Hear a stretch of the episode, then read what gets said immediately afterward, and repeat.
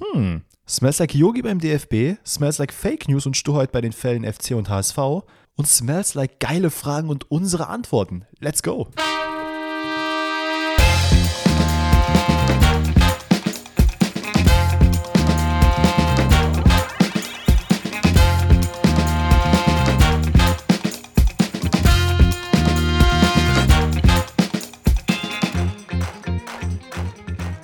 Grüß Gott all miteinander. Herzlich willkommen zu diesem Länderspiel-Spezialausgaben-Part, Episode, wie auch immer, von Pfosten rettet. Heute an einem wundervollen Donnerstag, an dem so langsam, aber sicher die Spannung steigt, ne, hinsichtlich Woch äh, wichtigstes Spiel der Saison für BVB und FC Bayern München. Ne, so langsam kitzelt in den Fingern. Äh, doch nicht nur das, äh, sondern auch meine Leisten haben sich diese Woche gemeldet, äh, beziehungsweise heute gemeldet, wirklich mit einem geisteskranken Muskelkater, ähm, bei dem ich mich wirklich bei jeder Bewegung einfach fühle wie ein 80-Jähriger. Ähm, und damit ist auch eigentlich mehr oder weniger die Frage beantwortet, wie es mir geht. Äh, und würde dann sagen, ich schwenke einfach mal direkt rüber, damit wir gar keine Zeit verlieren, zu meinem verehrten Kollegen, dem Grabo-Chef Alex. Und der sagt mir jetzt, was bei ihm abgeht. Was geht, was geht, Leute? Herzlich willkommen zu ja, einer ganz besonderen Folge. Wir haben auf jeden Fall heute sehr, sehr viele spektakuläre Themen am Start, aber dazu gleich mehr. Mir geht's von Anfang an natürlich immer gut. Wenn ich dein Gesicht sehe am Donnerstagabend, dann äh, frohlocke ich immer innerlich. Aber ähm, bei mir ist so ein bisschen wie bei deinen Leisten. Und zwar, ähm, ich gehe ja laufen, ne, wie ihr auch alle mitbekommen habt, wegen äh, dem Influencer-Turnier habe ich ja wieder angefangen, ein bisschen laufen zu gehen und das mache ich auch weiterhin. Ähm, und bei mir im Park ist so ein ähm, Outdoor-Fitnessstudio quasi. Weißt du, wie ich meine? Oh, also in Nippes cool. im Park, Ja, das ist richtig, richtig geil gemacht. Da sind verschiedene Geräte, sind so Hangelstangen und so weiter und so fort. Und dann dachte ich mir, hm, wäre doch mal eine Idee. Ich habe sehr, sehr lange nicht mehr trainiert, so. Einfach da mal hinzulaufen, also eine Runde drum, zwei Kilometer, Pause, bisschen trainieren, nochmal zwei Kilometer, Pause, trainieren, nochmal zwei Kilometer, wieder nach Hause, so. Dachte ich, wäre doch eigentlich das eine ist Idee. krass. So, ne? War auch gut. Und am nächsten Tag war es nicht mehr so gut. Junge, ich habe einfach so an den Achseln, wo der Latt ist das, glaube ich, ne? Nee, Latt Mhm. ist hinten. Wie ist das vorne? Ist der Brustmuskel. Lass es dann, ne? hinten. Genau, also Mhm. Latt und Brustmuskel. Junge, das hat so geisteskrank wehgetan. Jetzt habe ich erst mal ein paar Tage Pause gemacht. Aber ich glaube, ich mache das die Tage nochmal. Weil im Prinzip ist das, also ich brauche keine, äh, kein Fitnessstudio-Membership, weil das ist, da gibt's alles. Also da sind auch so, so, wo man so Bauchmuskel trainieren kann und so. Ganz, ganz viele verschiedene Sachen. Auch Balanceübungen kann man da machen. Richtig, richtig geil. Ähm, ja, das äh, so, so viel dazu, wie es mir geht. Ja, das ist doch das nice. nicht schön. Also, ich sag dir, wie es ist, ne? Also, guess, ich habe am Dienstag trainiert und dachte mir, ich habe eigentlich immer Dienstag so meinen Cardio-Tag, weil das Fitnessstudio mal full sein Vater ist. Deswegen sage ich, ach komm, dann gehe ich auf die Geräte, die halt nicht so beliebt sind. AKA Laufband oder Rad oder was auch immer. Mach dann meine äh, 10 Kilometer, ein bisschen auf dem Stepper noch rumlaufen und dann dachte ich mir, Alter, mir ist irgendwie gerade heute noch so ein bisschen nach Beinworkout. So ein bisschen unterer Rücken, dann nochmal die Leisten und solche Sachen. Ja, aber auf entspannt. Ja, Arschlecken. Also gestern war noch alles gut, heute Morgen stehe ich auf und ich dachte mir so, Digga, ich sterbe einfach gerade. Ich kann meine Beine einfach nicht bewegen. Wirklich, normalerweise, ich würde jetzt nicht sagen, ich kann Spagat machen, aber ich komme schon sehr, kann schon meine Beine sehr weit auseinander machen. Also wenn ich die im 90-Grad-Winkel vor mir halte, wenn ich sitze, komme ich vielleicht so auf beiden Seiten zwei Zentimeter zur Seite und dann hört es gerade auf. Sehr, sehr nice. Kurze Frage: Was ist deine Lieblings, äh, dein Lieblingsworkout, also Muskelgruppe? Bist du eher so Arme, Brust oder findest du Beine geil? Weil ich muss sagen, ich fand halt immer äh, Cardio richtig nice, so Rudern, Hm. Laufband, äh, Rad oder Beine. Hat mir Mhm. am meisten Spaß gemacht. Am schlimmsten war immer Schulter. Ähm, boah, schwierig. Also, ich muss sagen, mir macht Beine nicht so viel Spaß in dem Sinn. Also, das klingt sehr abgehoben, aber ich habe ja jetzt, Man sieht seit nicht im ich Club. glaube ich. Nee, nee, pass, pass auf, ich bin, seit ich vier bin, spiele ich ja Fußball oder spiele Basketball. Das heißt, meine Beine ist wahrscheinlich so der am meisten, am meist trainierteste Part an meinem Körper. Weswegen Dennis linkes Bein ist einfach breiter als The Rock.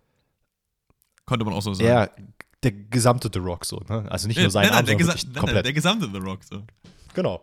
Ähm, weswegen halt Beinworkout so nach fast f- 23 Jahren nicht mehr so viel Spaß macht. Ähm, ich muss aber, glaube ich, sagen, ich finde, ja, Brust, Brustworkout, ich, ich mag das. Irgendwie fühlt sich das, äh, fühlt sich das gut an. Ich mag, ich mag so Death Deadlifts, wo du halt aus dem unteren Rücken nach oben heben musst. Mag ich nicht, weil ich einfach Angst vor Rückenverletzungen habe.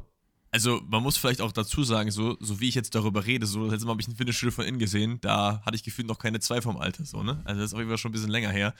Ähm, deswegen ist, glaube ich, da Danny eher der Experte. Ja, eine 2 vom Alter hat auch äh, Serge Gnabry, der nämlich ein ganz gutes Spiel gemacht hat. Äh, beim Spiel Deutschland-Belgien, worüber wir jetzt erstmal kurz ein bisschen reden wollen. Ähm, wir haben dann noch zwei, drei größere Themen, die so teils aus euren QA-Fragen erwachsen sind. Dann nenne ich mal die Kölner Transfersperre, die natürlich in aller Munde ist. Sonst noch der Vuskovic-Bann und äh, den Zusammenhang zum HSV und der WADA, der Dopingagentur. Wir starten aber jetzt, glaube ich, erstmal rein mit dem Spiel Deutschland-Belgien, was am, boah, jetzt weiß ich gar nicht, Montag Dienstag. oder Dienstag? Dienstag war es, ne? Genau. Dienstag. Dienstag stattgefunden hat.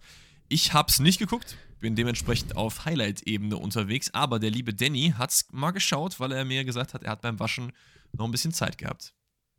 Genau, das ist richtig. Und umso schockierter war ich gerade, dass du Gnabry aus diesem Spiel hervorgehoben hast, weil in meinen Augen der einzige Spieler, der. Ne, wobei Moment, die einzigen nee, zwei Spieler. Ich bin auch einfach dumm. Ich meinte auch, ich habe. Ja, ja, ich habe den Danny gemacht.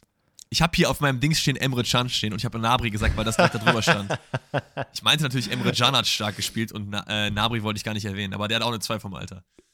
Genau, das ist richtig. Und Emre Can hat sogar, und äh, das habe ich Alex auch schon erzählt, ähm, eine 2 in seiner Rückennummer. Denn wer soll sonst anders sein, der die Nummer 20 trägt, ne, als Emre Can? So, ne, mein, mein Herzensmann, der muss natürlich auch die 20 tragen. Ähm, nee, also ich habe das Spiel geschaut und gerade schon, wie gerade schon angedeutet, Emre Can war der Einzige, den man da so richtig hätte hervorheben können. Füllkrug auch. Füllkrug, ne, auch wieder jetzt, glaube ich, mit dem sechsten Tor im sechsten Spiel. Aber was, glaube ich, so aus diesem Spiel hängen bleibt, ist die Frage, what the fuck is going on? Also, was ist da passiert? Es war wirklich, also die ersten paar Minuten, ich weiß nicht, wie das in den Highlights dargestellt wurde, war die, also mit einer der desaströsesten Leistungen, die ich jemals bei der deutschen Nationalmannschaft gesehen habe. Und es gab schon sehr viele, aber das war richtiges Auer. Das, das habe ich auch nur gelesen. Also in den Highlights kam das überhaupt nicht. In den Highlights waren nur die ersten zwei Tore, ne? Dieser Konter, wo ja. ich mir auch dachte, wo ist die Verteidigung? Das wurde halt nicht gesagt, wo mhm. die ist. So. Und das war's. und halt das zweite Tor, wo ich mir auch dachte, wo ist die Verteidigung? So. Also, keine Ahnung, erklär du es mir.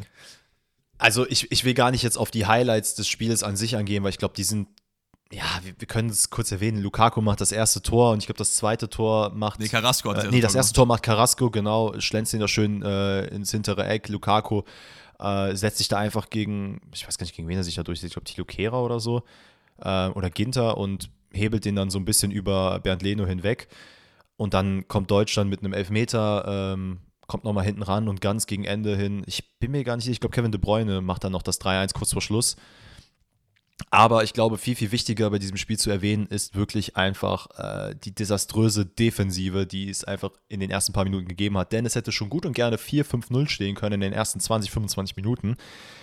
Denn das, was da passiert ist, das war wirklich nicht feierlich. Also zum einen, Tilo Kehrer spielt, wo ich mich im ersten Moment gefragt habe, ja, okay, ich verstehe, du magst Tilo Kehrer, Hansi, das ist okay, du kannst den mögen, aber wofür hast du dir denn Leute rangeholt, die du mal testen willst? Unter anderem Leute wie Malik Chow. Also, warum hat er keine einzige Sekunde gesehen bei diesen beiden Freundschaftsspielen? So, erste Sache.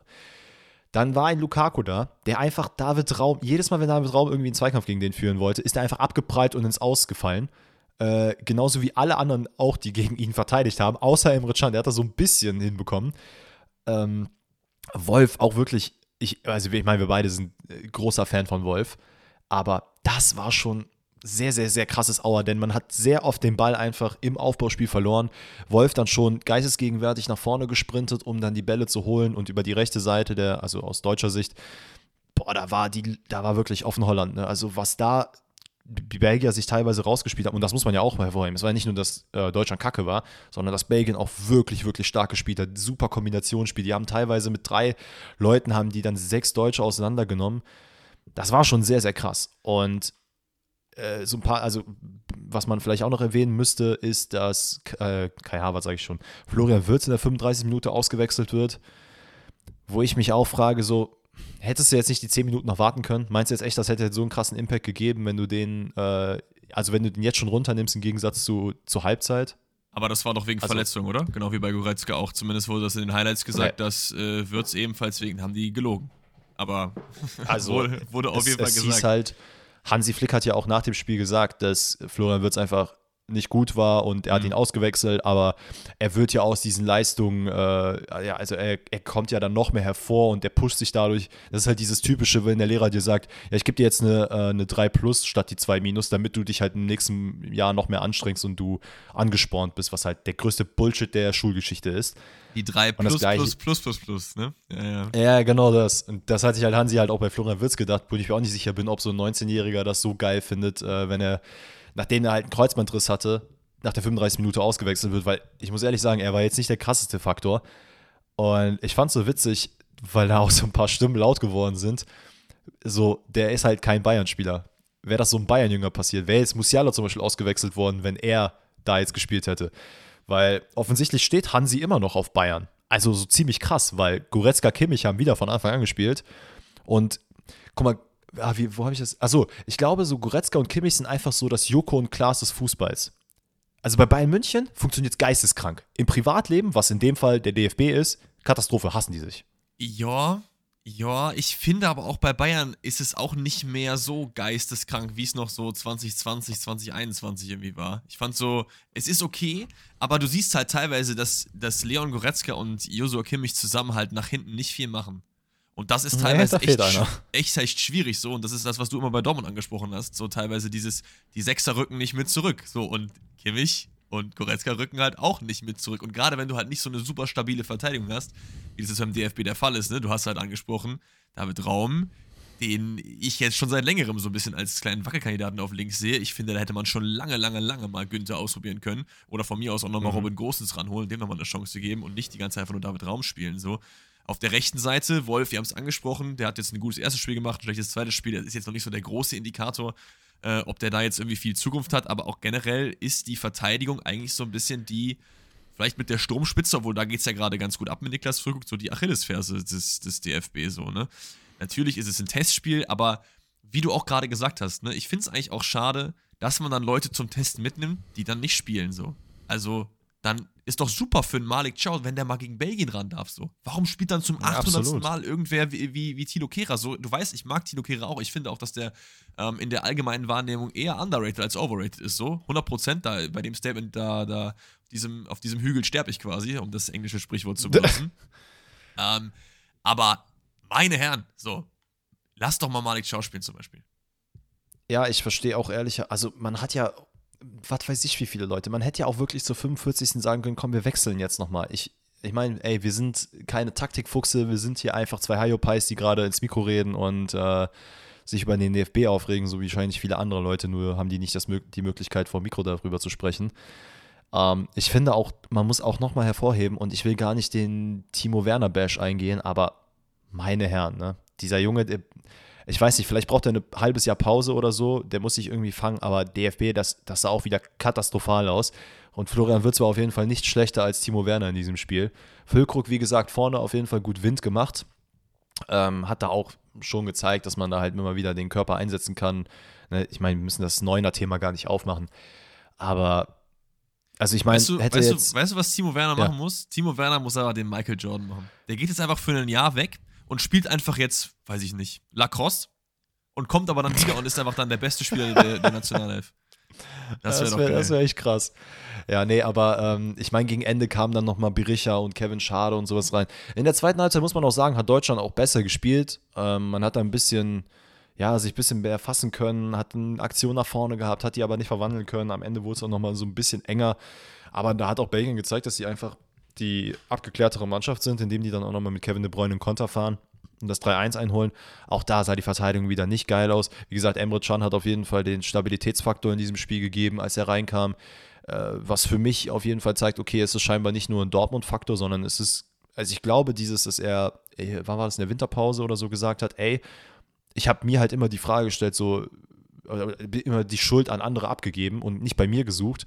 Und scheinbar hat dieser Mentalitätsumschwung, den er in, äh, in sich hatte, doch jetzt dazu beigeführt, dass er ja nochmal seine Leistung aus alten Tagen richtig krass hervorrufen kann. Und das nicht nur bei Dortmund, sondern auch in der Nationalmannschaft.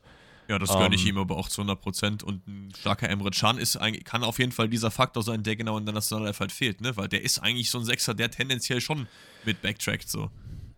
Ja, und ich würde auch da sagen, ey, sorry, Goretzka, ne, aber muss halt auf die Bank. Ja, safe. Also ich, ich, ich, ich das verstehe ist halt, einfach Das nicht. ist halt das Problem an Hansi Flick. Hansi Flick ist jemand, der ewig, ewig lange an seinen Kandidaten festhält, genau wie ein Jogi Ja. Löw das auch gemacht hat. So, ne?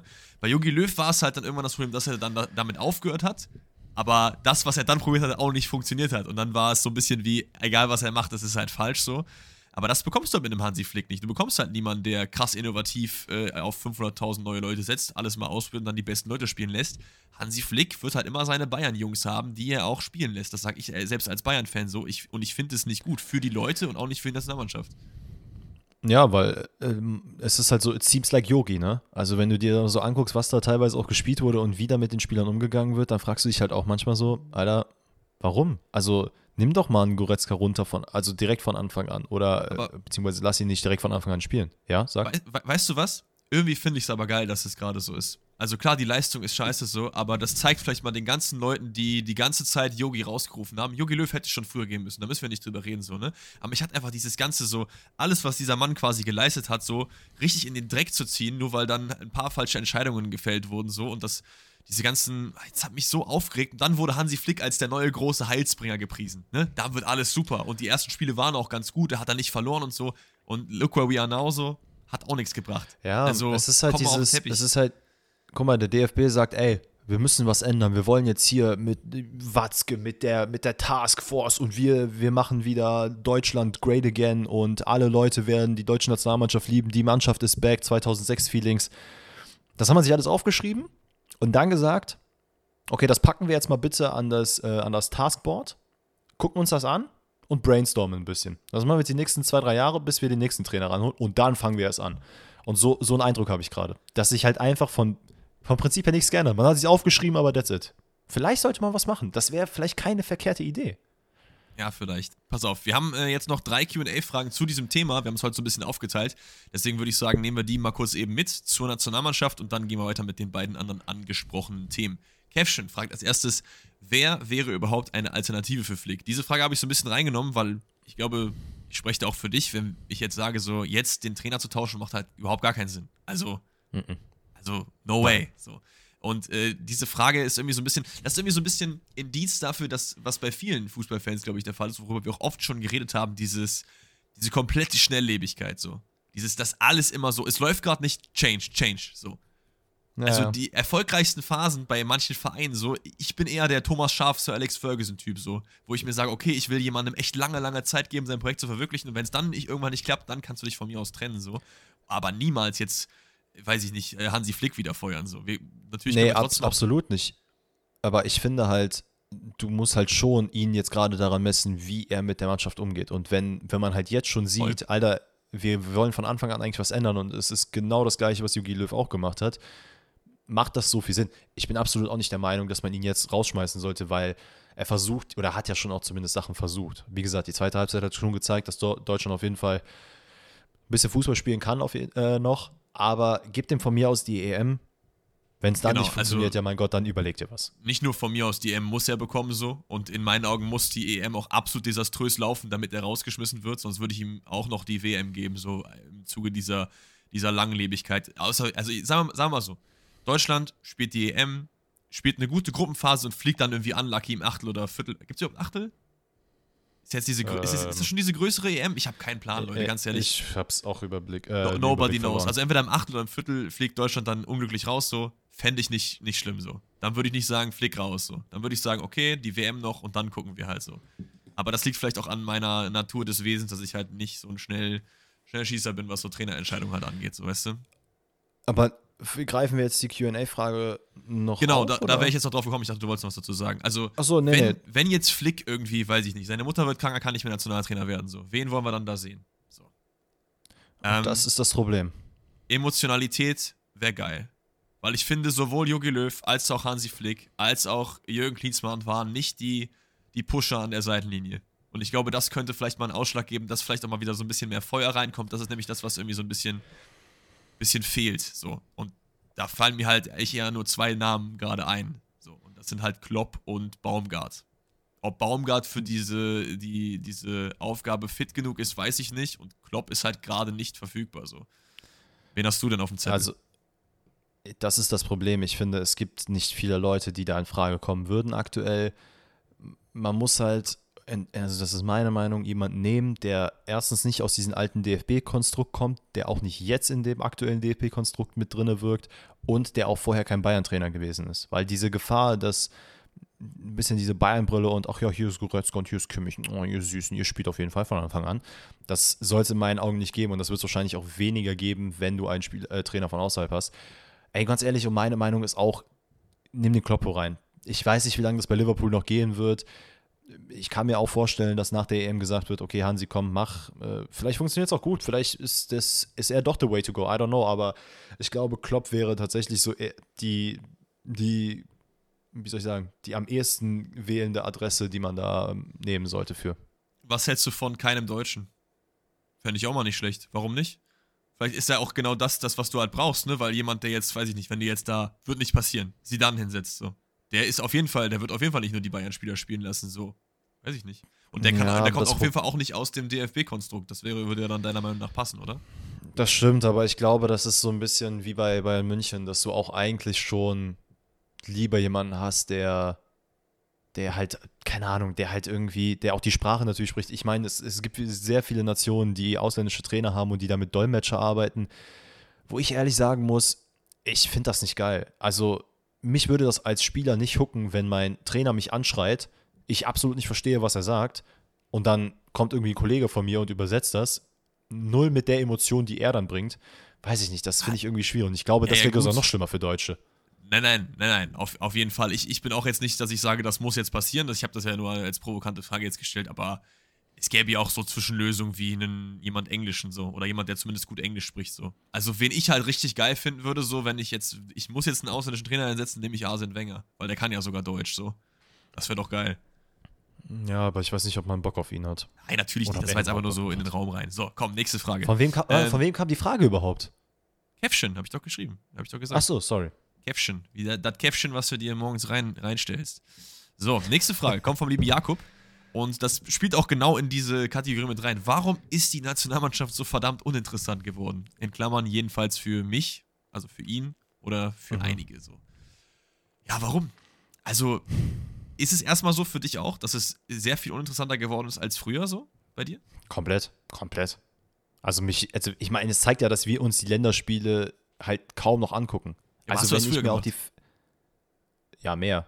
Also ich habe mich schon darauf gefreut. Also ich meine, wir, wir machen es jetzt nicht nochmal groß auf, aber WM 2006 war ja so unser, unser life-changing Moment. Und wenn ich dann überlege, 2010 war auch noch geil, aber alles, was darüber hinaus, gut, 2014 und sowas, das kann man auch nochmal mitnehmen. Aber auch da wurde es schon schwächer für mich. Ich bin jetzt nicht so krank hyped geworden, als ich äh, gesehen habe, dass Deutsche Weltmeister geworden Ich habe mich gefreut, aber es war nicht so, dass ich gesagt habe, oh mein Gott, jetzt ist mein Leben erfüllt. Und aber für mich liegt das am Alter und nicht an der Nationalmannschaft so wirklich. Also klar, ich, ich finde, ich finde die, diese, was, was halt viele immer sagen, so, ja, damals gab es Typen wie Schweinsteiger und so. Darum geht es gar nicht. nicht. Das geht, das finde ich überhaupt nicht. Ich glaube, bei mir ist es viel einfach das Alter gewesen, war einfach so, 2006 war ich äh, neun Jahre alt. Das war halt so dieses, du spielst im Fußballverein, so, ne, dann guckst, guckt mhm. ihr euch abends noch das Spiel an und so. Das war einfach eine übertrieben geile Phase. Und da hatte ich halt mit Clubfußball halt nicht so viel am Hut einfach, weil mich, mich mehr, mehr irgendwie darauf fokussiert war, so. Und das ist halt mit der neueren Zeit und auch durch meinen Hiatus, den ich ja vom Fußball auch irgendwie genommen habe, dann irgendwie ein bisschen weggegangen. Deswegen würde ich das bei mir zumindest am ehesten im Alter zu schreiben. Also ähm, für mich ist einfach diese, also, ah nee, bring noch deinen Punkt zu Ende, sorry. Genau, aber ich glaube auch einfach die Turnierleistung, ne? Also man darf halt nicht, hm. nicht ähm, in den Hintergrund stellen, dass 2014 so der Peak war und danach ging es halt bergab, bergab. Also richtig, ja. richtig schlimm bergab. Guck mal auf die Weltrangliste. Wo ist Deutschland da am Start? Ich schätze jetzt mal so 18 bis 25 oder so. Wir gucken mal gerade nach. Das ist ja krass. Ja, weiß ich nicht. Ich glaube schon, dass es, dass es nicht Top 10 ist so. 100% nicht. 15. so. Ja, okay. Aber trotzdem so, 15. Wir gucken mal, ich, ich lese euch mal gerade vor, wer alles davor ist, so, ne? Brasilien, Argentinien, Frankreich, Belgien, England, Niederlande, okay. Kroatien, Italien, Portugal, Spanien, Marokko einfach davor. Schweiz davor. Die USA davor. Also. Das ist krass. Ja. Das ist echt krass. Das ist krass so. Und das darf man nicht. Das ist halt ein dicker Punkt so, ne? Im Endeffekt, also sind alle Leute nur Erfolgsfans. Das ist jetzt ein krasses Statement vielleicht so, aber ähm, du willst halt wahrscheinlich lieber ein Team sehen, was halt irgendwie erstens auf der einen Seite halt Erfolg hat so, aber auf der anderen Seite zumindest so spielt, als würde es Erfolg haben wollen so. Und ich glaube, auf der einen Seite fehlen halt die, die Resultate, aber auf der anderen Seite fehlt halt auch so ein bisschen der Kampf. Wenn ich an die EMs und WMs in den letzten Jahren zurückdenke, da ist man ja wirklich, ohne sich wirklich dagegen aufzubäumen, teilweise ausgeschieden. Und das ist, glaube ich, das Problem. So. Da, ich will nicht, der, der Erfolg ist nicht das Main-Ding, aber so dieser Kampf, glaube ich. Ja, ja. Nee, es ist, ich, ich gehe da komplett mit. Ich finde auch, äh, es ist so eine Art von Arroganz, die nach, der, also nach, der, nach dem WM-Sieg halt so ein bisschen mitgegangen ist, dass man sich halt dachte, ey, wir sind halt Deutschland, wir haben die WM 2014 gewonnen. Und für mich kommt das halt so in der Spielweise rüber, eben aufgrund dessen, dass es diesen Kampf nicht gibt. Also wenn ja, ich aber meinst Spiele du, das angucke, ist jetzt noch so? Das ist doch viel zu lange her jetzt. Die ganzen Leute sind doch alle nicht mehr da. Thomas Müller, Manuel Neuer sind so gefühlt die einzigen so. Der Rest hat doch noch gar nichts gewonnen. Das ist richtig, aber die haben auch in meinen Augen noch viel zu wenig Zeit bekommen, um überhaupt dieses äh, diese, diese, die, die Fans an sich zu ziehen. Ich finde es mit so Leuten wie Füllkrug. Füllkrug ist ein perfektes Beispiel dafür in meinen Augen, dass du jemanden da stehen hast, wo die Leute sagen können, Alter, das ist einer, der, mit dem kann man auf Augenhöhe reden. Das ist so ein, wie nennt sich das Wort denn dafür? So ein, äh, so ein nicht Menschenfänger, aber einer, der Nahbarer, halt, achso. mit dem du, genau, er ist halt nahbarer einfach als viele andere. Und ich für meinen Teil muss halt sagen, ich habe halt diese, diese, es, es ist ja immer so eigentlich das Gefühl, 50 Prozent der Nationalmannschaft sind halt Bayern-Spieler, was ja auch okay ist. Das hat per se nichts mit FC Bayern zu tun. Aber ich kann mir auch vorstellen, dass viele Leute sich einfach anhand dieser Spieler ein bisschen satt gesehen haben. Und dass du so Leute wie Thomas Müller, Thomas Müller vielleicht noch ein bisschen außen vor genommen, aber dann wechselst du da gefühlt die Innenverteidigung 20 Mal, Alter. Du hast immer neue Spieler, wo du dann irgendwann mal auch als Fan denkst, so, Alter, von, ich bin eigentlich Fan von der Truppe, von den Leuten, die da stehen. Und dann, das verstehe ich dann, warum Leute sagen, Typen. Aber ah, jetzt nicht direkt Typen, Typen, aber halt Personen. Ich war während der oder den ganzen WMs, war ich auch Fan von, keine Ahnung, ey, ich war Fan von Odonkor, den, von dem habe ich vorher nie gehört. Fand ich richtig geil. Wie der sich mit Podolski, mit Schweinsteiger, mit Lahm, wie die sich alle gefreundet haben. Das war so, oh mein Gott, das sind so geile Typen. Und die, die wollen das richtig, die kämpfen dafür. Und dann, wie gesagt, kein Disrespect gegen die ganzen anderen, aber jetzt, jetzt hast du da David Raum, jetzt hast du Kilo, äh, Tilo Kehrer, jetzt hast du Timo Werner und du hast manchmal das Gefühl, wenn die nach 20 Minuten keine Lust haben, ja gut, dann Däumchen drehen und Abfahrt, dann kassiert man drei Tore und dann ist gut.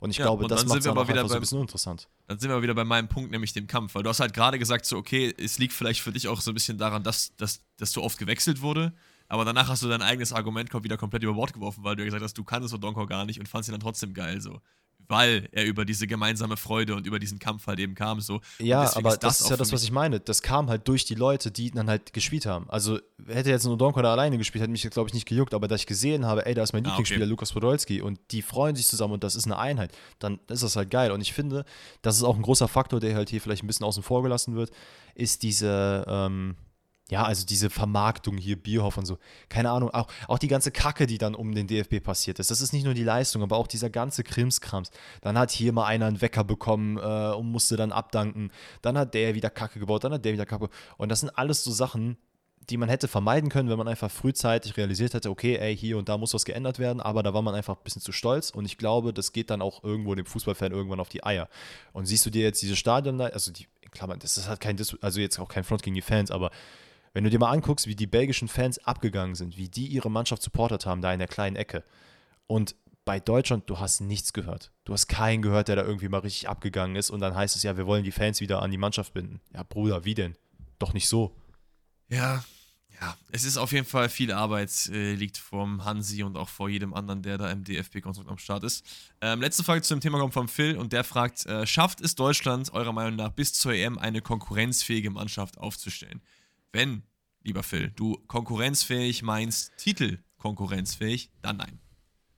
Ansonsten, also, du sagst so, man kann ins Viertel, Halbfinale maybe kommen, so, das ist in meinen Augen durchaus möglich, weil die Qualität ist da. Aber ich glaube, so top, top, top wird es äh, nicht werden. Das, das ist halt, das ist der Punkt, den ich äh, hätte jetzt auch sagen wollen. Einfach, du hast die Qualität, du hast Spieler, die gut sind, aber irgendwie, äh, du brauchst halt irgendeinen Faktor, und das ist halt in dem Fall dann wohl der Trainer, der die einfach zusammenschweißt, der dann sagt, ey Jungs, guckt euch mal an, was ihr könnt, guckt mal, wie geil ihr zusammen seid. Geht da mal jetzt auf den Platz und bringt das auch mal da drauf und zeigt es den Leuten. Und klar, es war in den letzten Jahren immer, ja, wir haben keinen Stürmer, wir haben keinen Stürmer. Also nicht wir, ne, sondern das war jetzt ein Zitat. Mhm.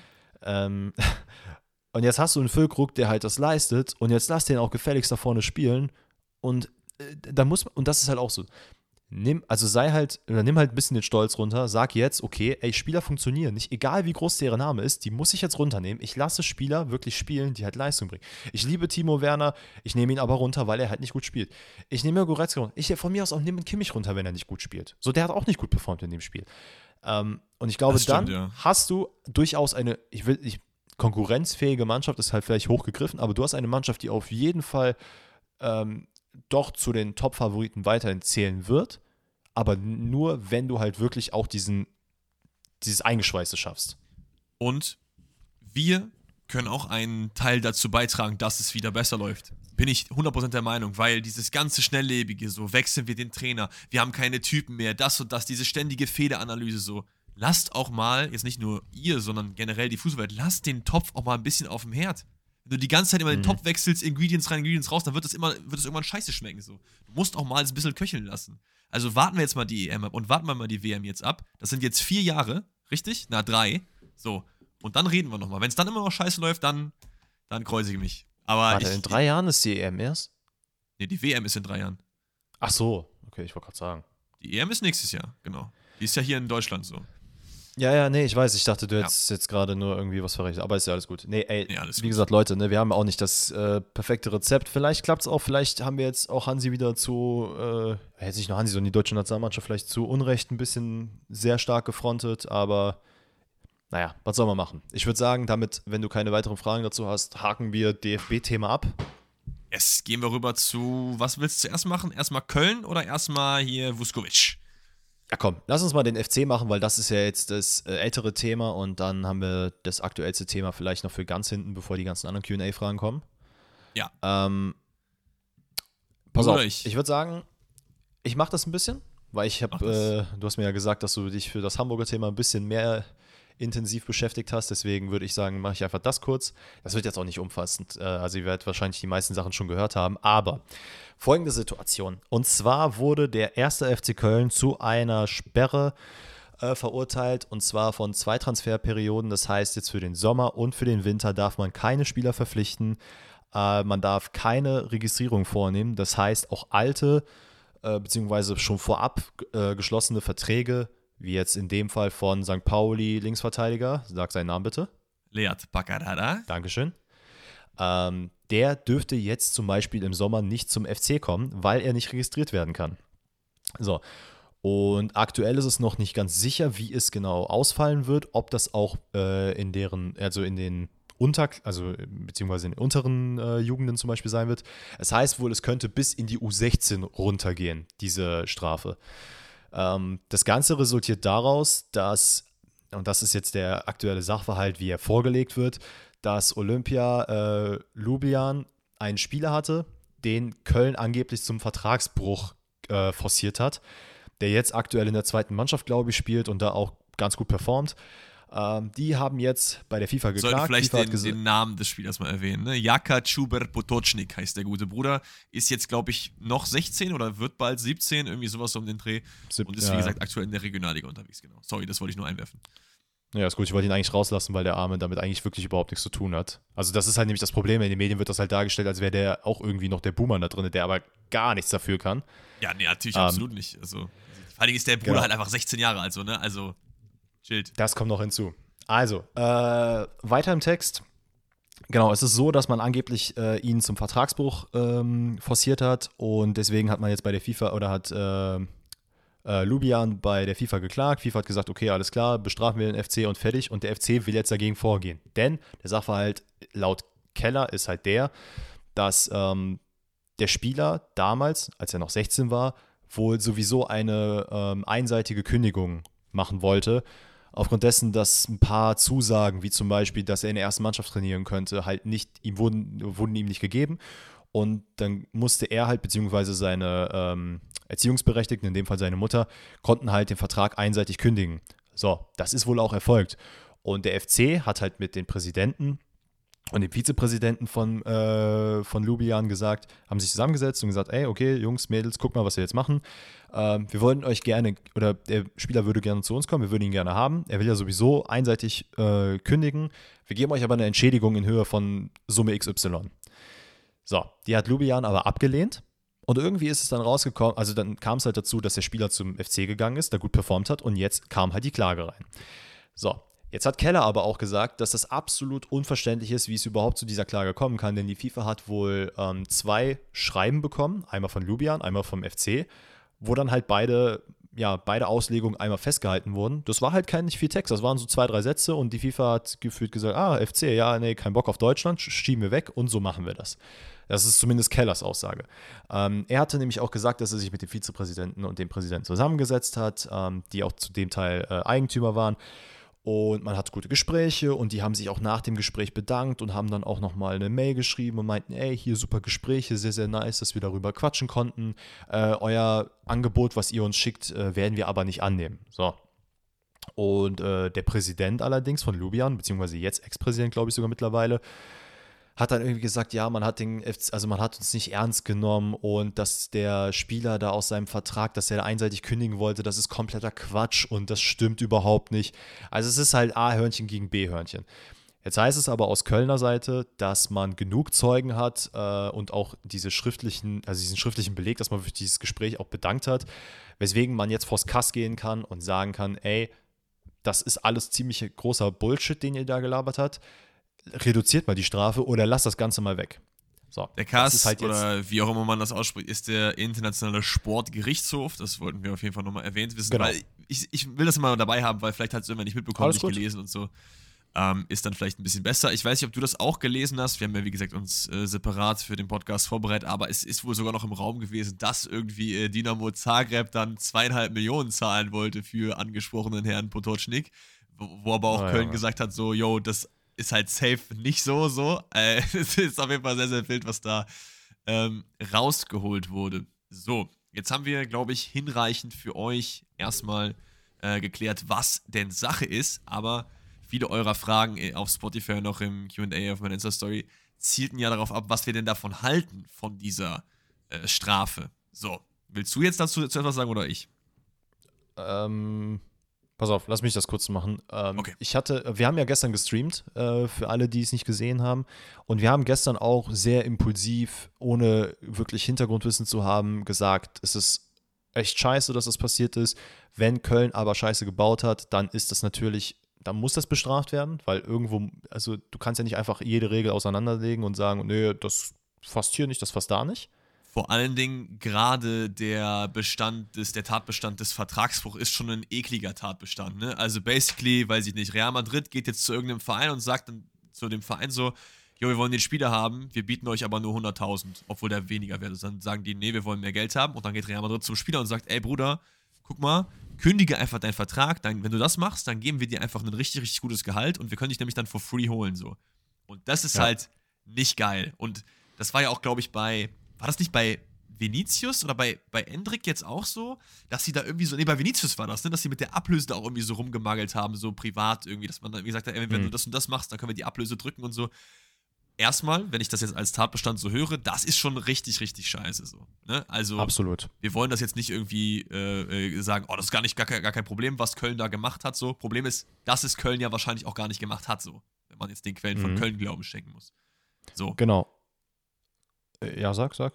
Achso, nee, also ich wäre jetzt weiter. Du wolltest ja deine Meinung sagen, oder nicht? Achso, ja, nee, also ich finde grundsätzlich, weil es wurden ja auch impulsive Meinungen raus und auch von unserer Seite, dass man sagt, ja, wie kann es sein, die großen Mannschaften werden nicht bestraft, was soll das? Man City, Chelsea und wie sie nicht alle heißen, bauen alle Scheiße, wo es nur geht und da passiert gar nichts und der FC und auch andere kleine Vereine werden immer hier und da bestraft. Ähm, ja, grundsätzlich stimmt das auch, aber wie du gerade schon gesagt hast, wenn das wirklich der Fall ist, dann, äh, dann, dann, muss man halt dafür bestraft werden, wenn die Regeln so sind, weil das einfach wirklich ein ekliges ja, Handgehabe ist. Aber ich muss halt sagen, wenn das wirklich jetzt so stimmt, was von Kölner Seite gesagt wurde, dann finde ich es halt eher erschreckend für die FIFA, dass die halt nicht wirklich mal sagen, okay, ey, wir haben jetzt A-Seite und B-Seite, wir hören uns jetzt mal beides an und gucken und fallen und machen nicht einfach ein Urteil aus dem Nichts und sagen, ja, FC, ihr habt jetzt zwei Jahre Sperre. Weil das bricht halt dem FC wirklich komplett das Genick. Ja, ich finde vor allen Dingen ist es auch irgendwie so, die Verhältnismäßigkeit ist halt auch irgendwie nicht gegeben. Ne? Es geht hier auch äh, halt um einen Spieler, der halt in der zweiten Mannschaft in der Regionalliga spielt, so. Und äh, den hast du eventuell, das ist ja nicht mal richtig gesichert, so, du hast halt die ganzen äh, äh, wie du meintest, A-Hörnchen und B-Hörnchen so, das ist ja jetzt noch, nicht, noch nichts Festes und dann wirklich zwei Trans gesamte Transferperiodensperre für den Verein von oben bis nach unten zu verhängen, also das finde ich schon, finde ich schon sehr, sehr krass, muss ich ehrlich sagen. Also, weißt du, was verrückt ist? Ja. Ganz kurz nur, es ist ja, das fällt mir jetzt gerade so auf, ich weiß nicht, ob das so richtig ist, aber wenn du keine Spieler registrieren darfst, dann dürftest du ja theoretisch gesehen auch keine Jugendspieler mit in die erste Mannschaft holen. Ja, das weiß ich nicht. Ich glaube, die sind alle schon registriert. Ne? Also, ich, soweit ich das weiß, bei Football Manager war es zum Beispiel immer so, dass du halt einfach eh ähm, alle Spieler der zweiten und der äh, U19 oder so sowieso für die Bundesliga registriert hattest, so, weil du halt dann eine Liste okay. hast von, ich glaube, 150 Leuten oder so, dass sie halt das spielen dürfen, theoretisch so. Keine Ahnung, ob das, okay. ob das jetzt auch im Real Life so ist, aber das wäre ja komplett crazy. Problem ist aber halt, dass Spieler natürlich durchaus wegwechseln dürfen. Und es gibt ja einige Kandidaten, Lubicic Skiri zum Beispiel, die den Verein durchaus verlassen könnten. So. Und wenn es wirklich bei dieser zwei Transferperioden Sperre bleibt, dann ist es, gibt es eine sehr, sehr hohe Prozentzahl, die auf jeden Fall, weil ich nicht, irgendwo um die 50 mindestens liegt, dass der FC Köln durch diese Entscheidung auch absteigen kann. So. Und das wäre halt crazy. Ja. Durch einen Vertragsbruch von einem Spieler, der wahrscheinlich niemals das Bundesliga-Licht sehen wird. No disrespect. Ja, das Verrückte ist ja auch, wenn du überlegst, sie haben ja jetzt, also es steht ja jetzt gerade auch im Raum, dass man absteigt. Ich meine, man hat jetzt noch ein paar Spiele vor sich. Ähm, aber Jonas Hector, der erwägt, aufzuhören, der wird wahrscheinlich dann nächste Saison auch nochmal spielen ne? und sich denken, ja, Drüder, was soll ich denn machen? Als ob ich jetzt meinen FC hier hängen lasse, dann bleibe ich halt nochmal auf links. Und das Verrückte ist einfach, du hast halt sowieso schon ein, also zumindest zum jetzigen Zeitpunkt, einen sehr verletzungsanfälligen Kader. Jetzt imagine mal im nächsten Jahr, wenn man dann auch noch in der ersten Bundesliga spielt und diese Transfersperre wirklich da ist, dann, ja, ey, wenn dir irgendwelche Spieler wegbrechen, so Tigges, äh, Dietz und Adamian oder sonst wer, ja, wie, wie willst du denn davon spielen lassen? Da passiert ja gar nichts mehr. Und das geht ja sowohl hinten als auch vorne. Ja, es ist, also Köln ist gerade in absolut keiner guten Lage. Sowohl Köln ist ja auch sowieso finanziell nicht gut unterwegs. Jetzt kommt das auch noch dazu. Man darf nichts kaufen, nichts verkaufen, so. Es ist, es ist sehr, sehr schwierig. Also, Problem ist natürlich für uns, was wir machen können, ist halt diese ganzen Informationen zusammentragen für euch und dann am Ende unsere Meinung sagen. Was da jetzt im Endeffekt wirklich passiert ist, das wissen halt nur die Verantwortlichen so, ne? Ob es vielleicht da wirklich von Seiten von Köln mal so das ein oder andere Gespräch gab, wo gesagt wurde, ey, wäre doch ganz cool, wenn du da den, aus dem Vertrag rausgehst äh, und das machst. You never know, so, you never know. Aber so wie das jetzt alles wirkt, muss ich jetzt sagen, und damit können wir auch, glaube ich, dann so einen kleinen Schlussstrich unter dieses Thema ziehen ist das alles sehr, sehr schwierig, wie es entschieden wurde. Ich glaube gerade, da haben wir auch gestern im Stream drüber geredet, diese, diese Verhältnismäßigkeit ist halt der, das große Stichwort. Ne? Du hast halt als, als Köln-Fan ja. jetzt so das, das Gefühl, so, okay, hier geht es halt um gefühlt eine eine sehr, sehr, einen sehr, sehr kleinen Spieler um eine Nichtigkeit im Vergleich zu den Financial Fairplay-Sachen, die komplett ignoriert werden von PSG, City und Co. Äh, äh, das Gemagele damals bei, bei Vinicius Junior hat nichts nach sich gezogen. So oft wir da auch gelesen haben, in den, äh, wie, haben wir auch öfters mal QA-Fragen, ne? Ja, was passiert ist mit Chelsea, mit City und so, da gab es ja auch mhm. diese ganzen Sachen so. Äh, passiert ist im Endeffekt gar nichts so. Also diese großen Vereine mussten halt überhaupt nicht büßen. Und das ist halt das Problem, ne? Das wirkt so ein bisschen wie man auf den kleinen Mann kannst du halt drauftreten, auf den großen Scheichclub halt nicht. Keine Ahnung leben wir in einer perfekten Welt und alles wird sanktioniert, dann ist es auch okay, sowas so zu sanktionieren, wenn es so passiert ist. Aber wir leben nicht in einer perfekten Welt und das ist halt das große Problem. Ein letztes Wort von meiner Seite, ähm, um vielleicht ein bisschen Hoffnung für den FC auch zu geben, ist, dass man halt schon, und das haben ja tatsächlich auch äh, Man City und die ganzen anderen auch geschafft, also so, also man hat ja vor dem Kass auch geklagt, beziehungsweise, was heißt geklagt? Man hat ja gesagt, ey, da, da wollen wir äh, Berufung einlegen, das, das stimmt so nicht, das wollen wir widerlegen, Strafe reduzieren.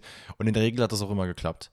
Ähm, weswegen es halt bei Köln jetzt schon sein kann, gerade wenn man da hingeht, dass man zumindest die Strafe vielleicht auf eine Transferperiode reduzieren kann, was halt natürlich trotzdem kack ist. Vielleicht kann man es auf eine Geldstrafe reduzieren, I don't know. Ähm, alles in allem weiß ich nicht, wird es hart, wenn Köln wirklich so davon überzeugt ist, dass die Sachen so ausgelegt sind, dann müsste man sich theoretisch gesehen keine Sorgen machen, weil dann ist ja der, die ganze Geschichte sowieso nichtig.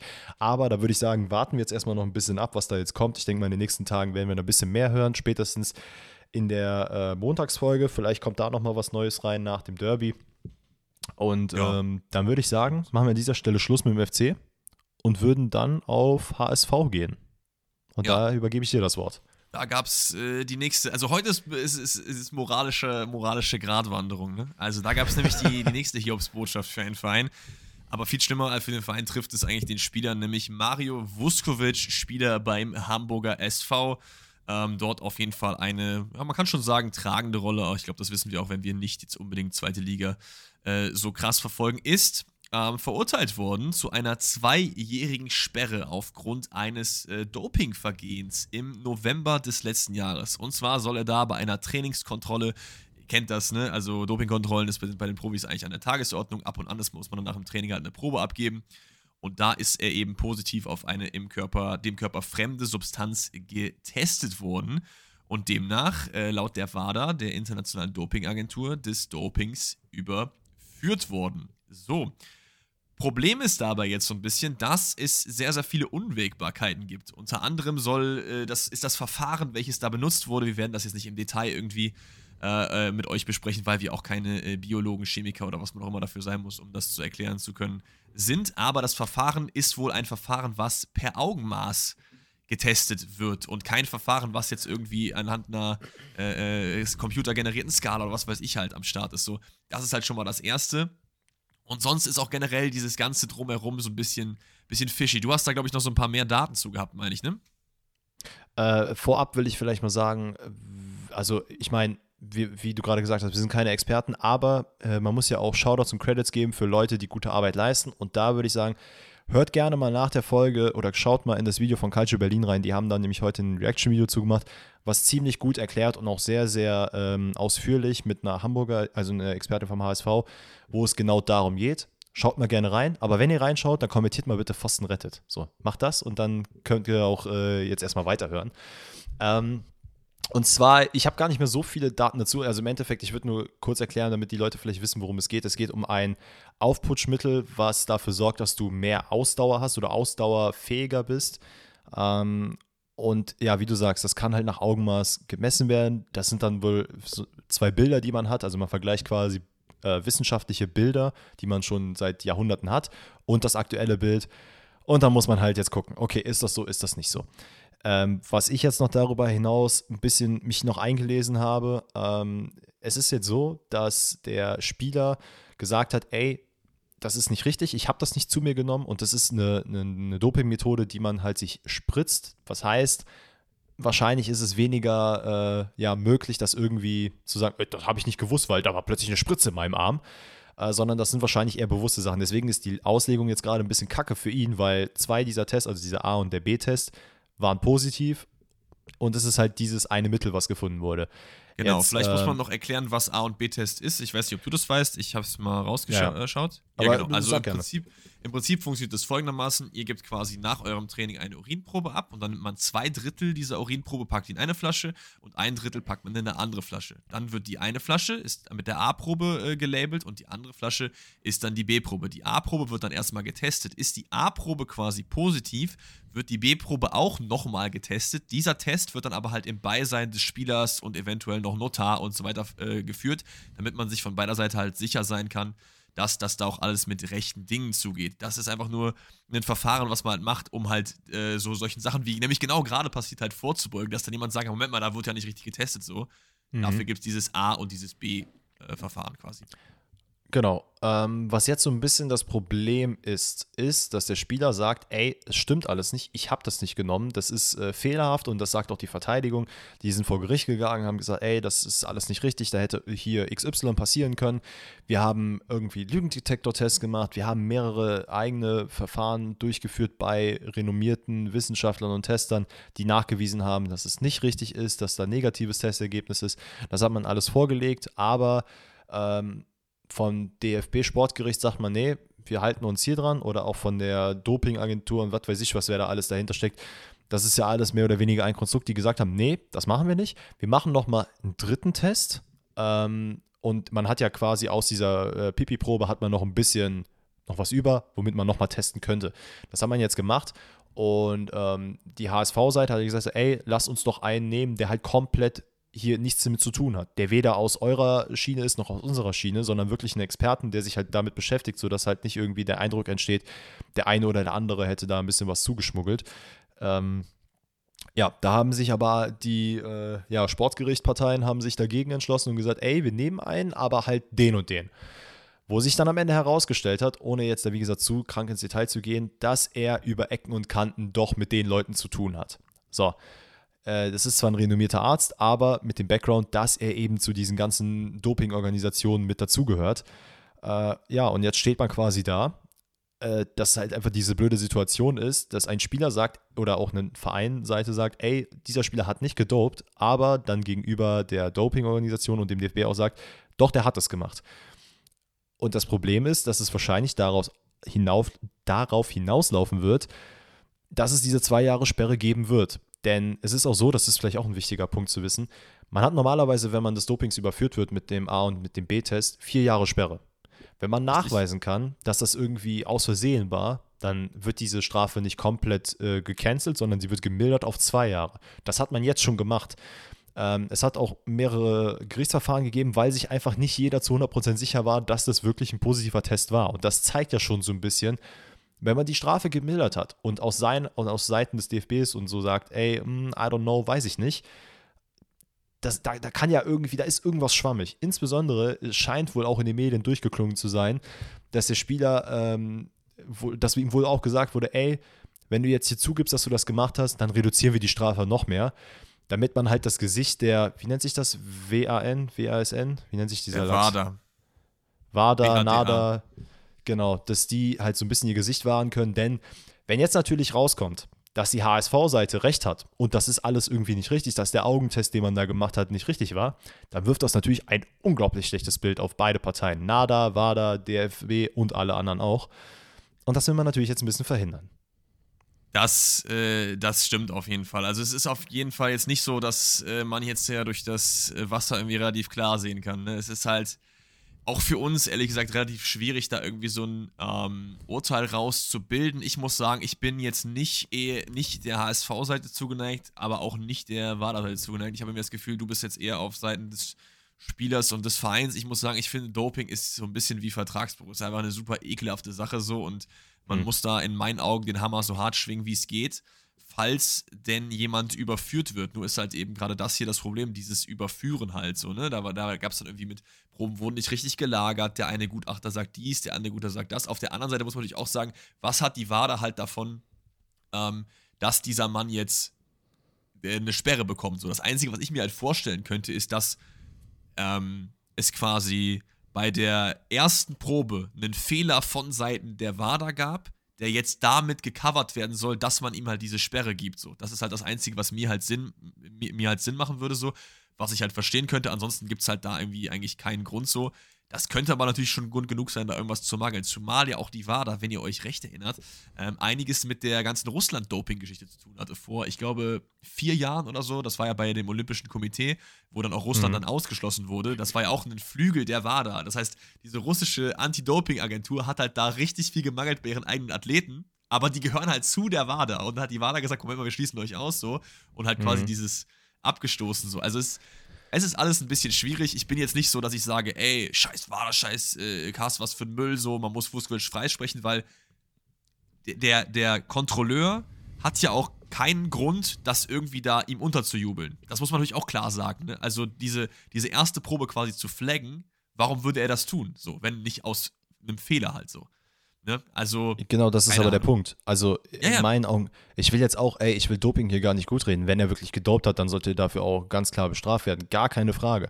Für mich persönlich erklärt es sich nicht wirklich, wieso er dopt. Also, no disrespect, er spielt in der zweiten Liga beim HSV. Weiß ich jetzt nicht. Also, er ist jetzt nicht, äh, klar, Fußball ist ein Hochleistungssport, aber wenn er jetzt viermal die Woche äh, Fußball spielen muss, äh, Champions League, DFB-Pokal, dann hast du nicht gesehen, würde ich zumindest sagen, okay, würde ich mehr glauben. Jetzt finde ich es schwierig, aber darum soll es auch gar nicht gehen. Dopt einfach nicht, das ist sowieso schon mal ein Punkt. Und der andere ist, was die Wade angeht, ist es genau das, was du gesagt hast. Wenn man einen Fehler gemacht hat und der kommt jetzt raus, dann ist das halt scheiße. Natürlich für jede Organisation. Ist ja ganz egal, ob du Finanzen machst, ob du Dopingtests machst oder, oder, oder. Ähm, und wenn jetzt aber nachgewiesen wird, okay, dieser, und das ist wohl auch so ein Ding, deswegen sage ich, guckt euch das Video bitte von der HSV-Expertin an, die erklärt das sehr, sehr gut.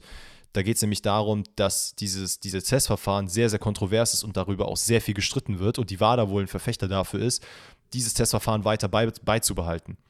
Wenn das aber sehr kontrovers ist und, dann, und durch diese Aktion zeigt sich das, dann ist das natürlich, wie gesagt, sehr, sehr kacke für die WADA. Und es kann sogar, das, wie gesagt, kommt aus dem Video hervor, kann es sogar zur Schließung von gewissen ähm, Organisationsgebilden kommen. Und das wäre halt krass natürlich. Da fließen viele Gelder, bla bla bla bla bla. Das hat per se natürlich nichts mit dem Spieler persönlich zu tun. Genau, das, das wäre sicherlich krass. Ich äh, muss trotzdem sagen, also ich bin äh, ein Fan von neutraler Berichterstattung, was sowas angeht. Und ich kann es auch immer nur euch an, ans Herz legen, wenn ihr so eine Nachricht lest, dann lest ihr vielleicht nicht nur den Artikel von der Express, sondern ihr guckt halt einfach, dass ihr wenn euch so ein Thema wirklich interessiert, mal ein bisschen Recherche macht. Lest euch verschiedene Sachen durch. Hört euch verschiedene Leute an. Ne? Die HSV-Seite äh, ist natürlich sehr einfach zu erreichen. Vielleicht auch die andere Seite vom Gericht, was weiß ich. Dass man einfach da so ein bisschen ähm, einen Überblick bekommt. Es wirkt aber jetzt schon, und diese äh, Wertung erlaube ich uns mal, weil wir auch einfach einen äh, Podcast sind, wo einfach nur zwei Leute ein bisschen Müll labern. So, wirkt schon ein bisschen schwammig, um das mal äh, so zu formulieren. Und damit würde genau. ich auch sagen, machen wir das Thema zu. Absolut was ich nur eine kleine Anekdote, mein äh, damaliger Sozialwissenschaftslehrer, schaut dann Herr Wüste, hat mir immer gesagt, wenn ihr euch eine Quelle durchlest, lest euch erstens nicht Wikipedia durch und wenn ihr euch was durchlest, bildet euch immer mindestens durch drei Quellen Meinung. Es ist theoretisch gesehen egal welche, aber guckt, dass ihr äh, unabhängige Quellen euch anschaut und checkt und dann nämlich diese neutrale, also das bei, bei mir geht ein bisschen Meinung wahrscheinlich hervor, weil ich ja auch eine eigene ja, Meinung dazu also, habe. Natürlich, es ist ja auch, wir sagen ja auch nicht, Leute, ihr müsst immer neutral sein. Natürlich, da ist ja Emotionalität, ja, ja. aber ihr seid HSV-Fan, ihr sagt, was, ist, was passiert mit dem armen Vuskovic, versteht man auch voll so, ne? Also Emotionalität ist auch wichtig und so. Äh, und noch eine kleine Anmerkung zu Wikipedia. Wikipedia ist schon eine geile Quelle, aber nicht als Wikipedia, sondern du hast halt immer bei jeder Zeile oder so oben diese Fußnoten. Ja. Und wenn ihr darauf geht, kommt ihr auf die Seite, wo Wikipedia quasi die Infos her hat. Und die kann man halt sehr wohl benutzen als Quelle so. Ähm, das vielleicht nur so am Rande. Okay, Schreibt eure Facharbeit sagen, mit Pfosten rettet. Genau, schreibt eure. Ja, es war jetzt auch viel, pass auf, es war jetzt viel ähm, ja, technisches, vielleicht auch ein bisschen, ein bisschen zu viel für den einen oder anderen. Deswegen gehen wir jetzt wieder zurück zu euren Fragen. Und da, Danny, es sind auf jeden Fall ein, zwei sehr, sehr geile Fragen dabei. Ich habe auf jeden Fall Bock, die jetzt mit dir zu machen. Du weißt wieder nicht, worum es geht. Und deswegen gehen wir auch rein mit der allerersten Frage von Francesco. Francesco, ich lese es dir einfach mal vor, hat eine geistkrank geile Idee. Also, du bist völlig überraschend ins Champions League-Finale gekommen. Jeder deiner 22 Spieler im Kader hat im Verlauf des Turniers ziemlich genau 50% der Spielzeit gespielt. Du musst dich jetzt mhm. im Finale für einen pro Position entscheiden, der Startelf spielt. Und dann hat er halt eine Auflistung gemacht. Okay? Mhm. Also wir müssen jetzt quasi entscheiden, wer spielt im Tor? Ochoa oder Joe Hart? Äh, aktu aktueller Stand oder? Hast, hast du es verstanden, worum es geht? Ja, ne? Ja, ja. Okay. Also okay. beide sind zu 50% ausgelastet quasi. Genau, und dann, also, also es, ist jetzt quasi, es gibt quasi keine Säulen, auf denen das Team aufgebaut ist. Wir sind einfach jetzt im CL-Finale, wir müssen jetzt einen von den reinwerfen. Wen nehmen wir so? Ich nehme Ochoa. Ja, ich nehme auch Ochoa. Ich fand Joe Hart war immer der größte Fliegenfänger, den England je hatte. So. Ich fand der so, den so overrated. Spielen die auch Ochoa gibt noch, mir ne? so ein bisschen ja, Ochoa gibt mir so ein bisschen mehr Sicherheit und äh, ich glaube, der kann auch mal von hinten noch mal ein bisschen anfachen und den juckt das nicht, ob der 50% gespielt hat oder 100% der Spiele. Der will auch im Champions League-Finale noch was reißen. Okay, wir haben vier Innenverteidiger, zwei müssen wir nehmen. Wir haben Bartstuber, Benatia, Süle und Ginter. Schwierig. Also, ich nehme safe Ginter. Ja, ich hätte, ich hätte so gesagt Ginter und Benatia, ehrlich gesagt. Ja, ein guter Call. Äh, ich glaube, bei Süle ah, ich weiß es nicht, aber ohne ihm zu nahe treten zu wollen, ich habe das Gefühl, wenn der wirklich am Arsch ist, ist er am Arsch. Was, also, was bedeutet das, das so? Ja, wenn er halt K.O. ist, dann hat er auch keine Lust mehr. Ach so. Weißt du, ja. was ich meine? Ja, vielleicht. Bei Ginter denke ich mir so, dem ist egal. Der, den kannst du auch 200 Kilometer laufen lassen, der beißt sich da schon irgendwie durch. Achso, du, ach so, du meinst quasi, ah, du hast es so verstanden, dass alle quasi bei 50% Energie sind. Ich glaube, so war es nicht gemeint, sondern es war einfach nur so gemeint, dass wir quasi, alle haben gleich viel gespielt, sind also quasi auf dem gleichen Spielpraxislevel so. Und deswegen sollen wir jetzt entscheiden. Nicht, dass sie jetzt keine Energie mehr haben. So. Ach so. Ja, okay, ja, dann würde ich aber schon Süle mit reinpacken, glaube ich. Dann würdest du schon Süle mit reinpacken. Ja, Okay, doch. dann nehmen wir, aber dann nehmen wir nicht Süle und Ginter, das ist echt langweilig, oder? Wer waren die anderen beiden? Benatia und? Benatia und Bartstuber. Bartstuber war auch, ohne Verletzung wäre Bartstuber auch krass so, ne? Ja, ich glaube, ich gehe trotzdem mit Süle und Ginter. Also von ja, meiner komm, Seite. Dann nehmen wir Süle und Ginter. Linksverteidiger Davies oder Theo Hernandez. Boah, das finde ich echt schwierig. Oh, ich glaube. Ich glaube aber Theo Hernandez. Ma heißt er Matteo? Nein, Theo. Ach so, ich habe Matteo verstanden. Nee, nee, ähm, nee. Ja, ich würde auch Theo Hernandez nehmen. Ich glaube, der hat einfach noch mal ein bisschen mehr Erfahrung, äh, die er dann mit ins Champions League Finale zieht. Auf jeden Fall. Ähm, Hector Bellerin oder Benjamin Henrichs auf rechts? Benjamin Henrichs. Also all the way. Bellerin ist auch, also ich finde, das ist ein cooler Typ so, aber ich gehe schon mit dem Overrated-Label bei ihm, glaube ich. Weil ich, der war, dass er, der hat halt bei teilweise Vereinen gespielt, bei Barcelona und so, wo ich, wo ich mir dachte, wie ist der da nochmal hingekommen? So, also, I, I, don't know. Wir haben einen Sechser, äh, zwei ZMs. Äh, mhm. Die beiden Sechser, zu denen wir uns entscheiden müssen, sind Declan Rice und Elias Skiri. Da glaube ich, gehe ich mit Declan Rice, einfach weil er auch die internationale Erfahrung hat und auch in der Premier League, glaube ich, nochmal ein bisschen, ja, also ich glaube, er ist alles in allem auch ein bisschen, würde ich behaupten, der bessere Spieler. Ähm, ja, doch, ich glaube, ich gehe mit Declan Rice. Ja, 100 Prozent. Also Elias Skiri, so sehr ich ihn auch feiere, aber Declan Rice, der Spieler, der auf seiner Position wäre, hätte ein bisschen schlechter sein müssen, um Skiri zu nehmen. Declan Rice ist zu gut dafür. Ähm, da haben wir vier ZMs. Einen davon wirst du auf jeden Fall schon mal nehmen. Wir haben nämlich Oxlade Chamberlain, Mo Dachut, Adrian Rabiot und Renato Sanchez. Ja, der, der gute Renato, der muss da rein. Ja, von mir aus, ähm, von mir aus. Mo? Wen hast du jetzt Rabiot noch? Sorry. Und Oxlade Chamberlain. Ich glaube, ich würde auch Oxlade Chamberlain mit reinnehmen, weil er auch Champions League Finalerfahrung hat oder generell Champions League Erfahrung. Rabiot würde ich nicht mit reinnehmen, weil ich weiß nicht wieso, aber ich, ich kann mit dem Spieler nichts anfangen. Der ist für mich so einer, wenn du den irgendwie falsch triffst, dann weint der und setzt sich dann einfach nach draußen und ist bockig und das brauche ich nicht bei mir. Rabiot ist halt auch so ein, so ein Würfelspieler. Du würfelst ja. halt einmal vorm Game und entweder du hast eine 6 und der ist halt krank, weil der hat das Potenzial auch echt krank zu sein. Ja, ja, oder absolut, der lässt absolut. es halt einfach so. Also nehmen wir Oxlade Chamberlain und Sanchez. Linker Flügel, Tadic, Perisic. Mm. Das, ich finde, das ist mit die schwerste im, im, im Team, so, ehrlich gesagt. Ich bin, ich bin schon großer Tadic-Fan, das muss ich schon ehrlich sagen. Und ich glaube, du auch. Ich bin aber auch großer Perisic-Fan, weil ich finde, das, das, war jemand, jemand der, der alles gemacht hat fürs Team. Der hat, der hat gefühlt Außenverteidiger gespielt, Stürmer, linker Flügel, LM, was weiß ich so. Und der konnte auch alles so. Ich fand, der hat auch eine echt gute Rolle bei Bayern gespielt in diesem Jahr, wo die die CL gewonnen haben, so. Obwohl man das ihm nicht mhm. unbedingt zugetraut hätte.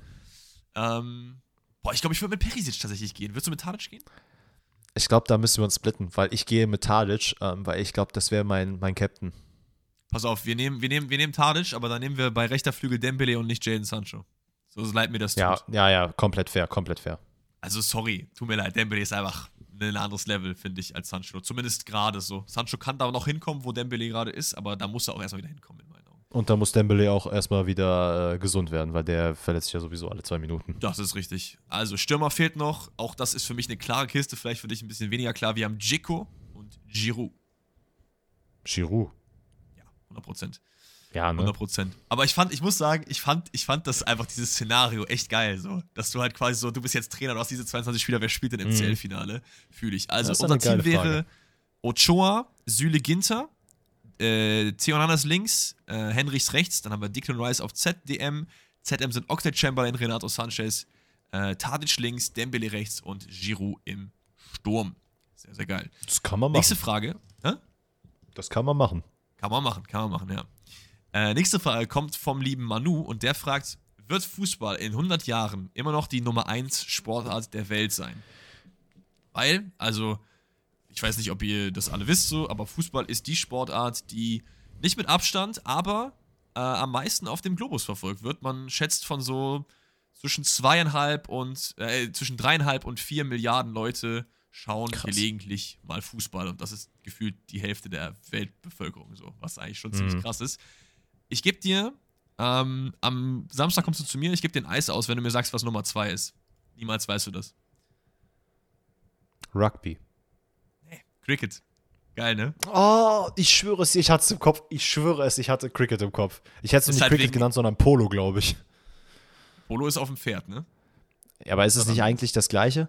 Nein, nein, Cricket ist das, wo du durch diese kleinen Türchen schießen musst mit diesem Hammer. Junge, was geht denn hier ab, Alter? Was ist los? Alter, ist einfach gerade ein Video angegangen und einfach geisteskrank laut. Also Leute, sorry, wenn das gerade äh, hörbar war, aber es wird wahrscheinlich sein. Das war nicht gewollt. Okay, crazy. Nee, aber Cricket ist das, wo du mit diesem Hammer durch diese Tore äh, schießen musst, soweit ich weiß, oder? Also ja, ja, ich weiß, ich weiß. Und das hast du doch beim. Ach, keine Ahnung, ich habe keine Ahnung vom Polo. Ähm, kurz meine Meinung dazu. Ich glaube tatsächlich ja, weil der Fußball einfach ja mittlerweile sich so ein bisschen aus Europa dezentralisiert. Also klar ist Europa nach wie vor der Fokus, aber wir sehen ja auch in der USA wird es ein immer, immer, immer größerer Markt. Viele Leute machen, also in Form von David Beckham zum Beispiel, machen jetzt den Weg eben nicht aus der USA nach Europa, um äh, das Big Money zu machen, sondern auch umgekehrt. Darüber hinaus ist ja China schon seit, keine Ahnung, 100 Jahren versuchen die da eine Weltmacht aufzustellen. Man sieht ja mittlerweile, dass auch ähm, die arabischen Länder sehr, sehr viel dafür tun, um sich ein bisschen auf die Karte zu schreiben. Ja. Äh, ich glaube, dass diese Entwicklung wird auch weiterhin ihren Lauf nehmen. Ähm, und ich glaube, früher oder später wird es auch immer mehr also man sieht ja jetzt schon, was, was mit WM macht und wo und wie und wie viele Spiele und so. Und das wird ja immer, immer, immer mehr. Es kann sein, dass irgendwann die Blase platzt. Es kann aber auch sein, dass sich das so einpendeln, dass es einfach gang und gäbe ist. Und das, also ich glaube schon, dass es das populärste ist. 100 Jahre ist sehr viel, aber ich glaube ja.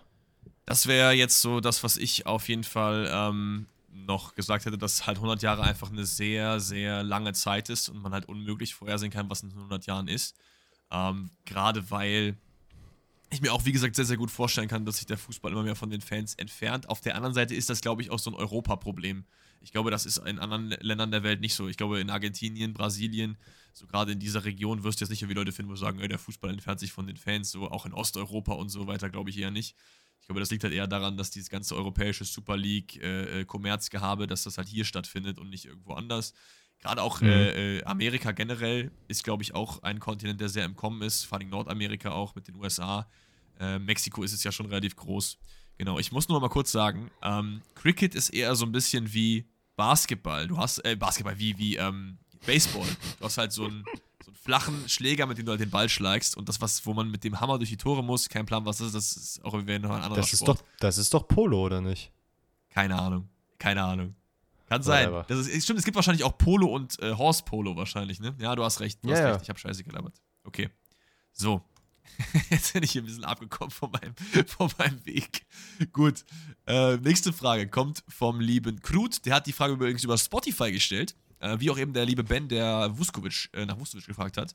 Das nochmal äh, zur Erwähnung. Wie gesagt, dort könnt ihr auch immer QA-Fragen stellen. Gibt es immer am Montag in der Folge. Könnt ihr über Spotify draufklicken äh, falls ihr das über Spotify hört und euch da eure Fragen stellt. Ansonsten wie immer über Instagram bei mir am Donnerstagmorgen.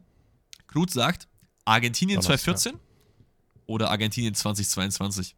Ich habe wieder beide Teams für dich aufgestellt. Du musst nichts machen, außer mir sagen, wen du lieber im Team hast. Romero oder Martinez? Martinez. Ja, safe. Also, hätte ich genauso gesehen. Wir gehen im 4-3-3 rein. Ich habe jeweils die Elfs aus den äh, WM-Finals genommen, denn sowohl 2014 als auch 2022 war man im WM-Finale. Einmal hat man es tragischerweise gegen Deutschland verloren, aus argentinischer Sicht, und einmal äh, gewonnen gegen Frankreich. Linksverteidiger. Was war das für eine wilde Formation? Da ist Marcos Rojo auf jeden Fall am Start gewesen in 2014 und wir haben Tagliafico What? in 2022. Boah, was sagst du? Fällt mir ein bisschen Boah, schwer gerade. Ich finde es schwierig, weil Marcos Rojo war für mich immer eher so ein Treter. Also, gar nicht böse gemeint. Aber bei dem habe ich nicht so krass viel auf dem, äh, auf dem Schirm, als äh, rumzutreten. Und Tagliafico ist eigentlich ein geiler Fußballer. Deswegen würde ich auf Linksverteidiger mit einem nativen Linksverteidiger gehen, weil Marcos Rojo ist eigentlich eher Innenverteidiger gewesen, oder? Ja, ja gut, gehen wir mit ihm. Ja, Innenverteidigung ist eigentlich relativ safe. Wir haben äh, Ezekiel Garay 2014 und Otamendi 2022. Also wer hier nicht Otamendi nimmt, sorry. Garay war auch cool bei äh, Valencia unterwegs gewesen unter anderem, aber äh, ja, aber Otamendi ist doch schon nochmal eine Schippe härter. Dann nehmen wir wahrscheinlich aber jetzt hier wieder den 2022. Nehmen wir Martin de Michelis, den man nicht unterschätzen darf. Aber ich mhm. bin ein großer Fan von Romero, weil der so ein Drecksack-Innenverteidiger ist. Ja, den haben wir tatsächlich auch vor der WM äh, gut gecallt. Ja, kann man auch mal uns auf die Schulter klopfen. Wir, also von unseren zehn Calls sind immer neun falsch, aber der eine, der gut ist, da kann man auch mal sagen, gut gemacht, Leute. ähm, okay, Romero nehmen wir dann. Und dann haben wir äh, Molinar, der 2022 rechts gespielt hat, gegen Sabaletta 2014. Also Sabaletta, ich glaube, 300 Spiele gefühlt für City gemacht. Sorry, da kann man Molinar nicht verargumentieren nee. in meinen Augen. Auch nicht, Mittelfeld. ist auch noch so mega jung, oder nicht? Geht, oder? Weiß ich gar nicht. Molinar ist ja, nicht, ich, Molina, Schirm, dass er so jung ist. Ich schau mal kurz eben nach. Äh, Molina ist 25, ja. Geht so, ne? Also super jung. Oha, Alter, ich bin 26, chill mal. Für einen Fußballer, Digga, da bist du schon Opa. So, so, wir gehen weiter im Mittelfeld. Wir haben Enzo Fernandez gegen Javier Mascherano. Also es ist halt bitter für Enzo, dass er halt gegen ihn ran muss, ne? Ja, sehr. Boah, nee, ich glaube, da muss ich mit Mascherano gehen. Also Enzo also, Fernandes ist, ist krass, aber nee, sorry. Ähm, dann haben wir Lavezzi gegen McAllister. Von mir aus können wir auch hier einfach Enzo nehmen, wenn du das möchtest. Aber nee, Mann, ich muss mit McAllister geben. Der Typ hat eine WM gespielt, die war geisteskrank. Naja, hätte ich sonst auch gesagt. Der war so eine Maschine, der muss da rein. Ich muss auch sagen, Lavezzi musste ich auch erstmal googeln. Bin ich ganz ehrlich. Okay. Ich habe diese elf aufgeschrieben okay. und ich dachte mir so, oh, die kenne ich eigentlich alle. Oh, Lavezzi, Moment mal. Einfach nochmal kurz gecheckt, so. Ja, aber wir nehmen auf jeden Fall McAllister. Gut, dann haben wir Biglia gegen Rodrigo de Paul. Ich muss sagen, Rodrigo de Paul hat auch eine sehr kranke WM gespielt, oder? Unglaublich. Und ich brauche diesen Drecksack da drin. Auch wenn ich ihn während der WM wirklich nicht abhaben konnte, aber der hat schon geil gespielt. Ist krass, wie viele Leute wir halt aus der, aus der neueren Mannschaft nehmen. Ne? Gut, dann war Messi gegen Messi, das ist, glaube ich, klar. Ähm, und dann Iguain gegen äh, Julian Alvarez. Und da gehe ich safe mit Iguain. Ja, also ich, ich, ich habe gerade kurz gedacht, du gehst mit Alvarez. Ich wollte gerade schon sagen, so gut, so gut Alvarez, so gut Alvarez ist aktuell, aber der ist halt noch sehr, sehr jung und Higuain ich glaube, viele Leute haben halt nur so die, die, Endphase seiner Karriere so ein bisschen im Kopf, aber was der Mann damals auch bei Neapel, ich glaube, das war doch sogar diese Saison, die er da auch hatte, oder? Wo er da die 40 ja. Tore geknackt hat, das war geisteskrank. Dieser Typ war richtig, richtig krass. Yes, yes, yes. Und äh, dann haben wir noch Perez gegen Di Maria und ich glaube auch, das ist relativ klar, Di Maria. Ja. Also, unsere Elf besteht dann aus Martinez, Zagliafico, Otamendi, äh, Romero, Zabaleta, Mascherano, McAllister, De Paul, Messi, Iguain und Di Maria. Und wir haben, glaube ich, sieben oder acht Leute aus 2022 genommen. Wild. Das ist doch mal eine schöne Abwechslung. Wild, wild, wild. So, zwei Fragen haben wir noch, wenn ich mich recht erinnere. Richtig. Erste Frage kommt von dem Yannick. Unter welchem Trainer hättet ihr gespielt, ihr am liebsten gespielt, wenn ihr selber Profi wärt? Bruno Labbadia. Das ist eine gute Frage. nee, ich, ich, keine Ahnung, ich weiß es nicht. Ich glaube, ich bräuchte halt jemanden, der nämlich nicht die ganze Zeit anschreit, weil dann mache ich, glaube ich, irgendwann einfach zu. Ne? Also so ein Steffen mhm. Baumgart oder so, so gern ich den auch mag. Ich glaube, das wäre nicht so ein Fit für mich.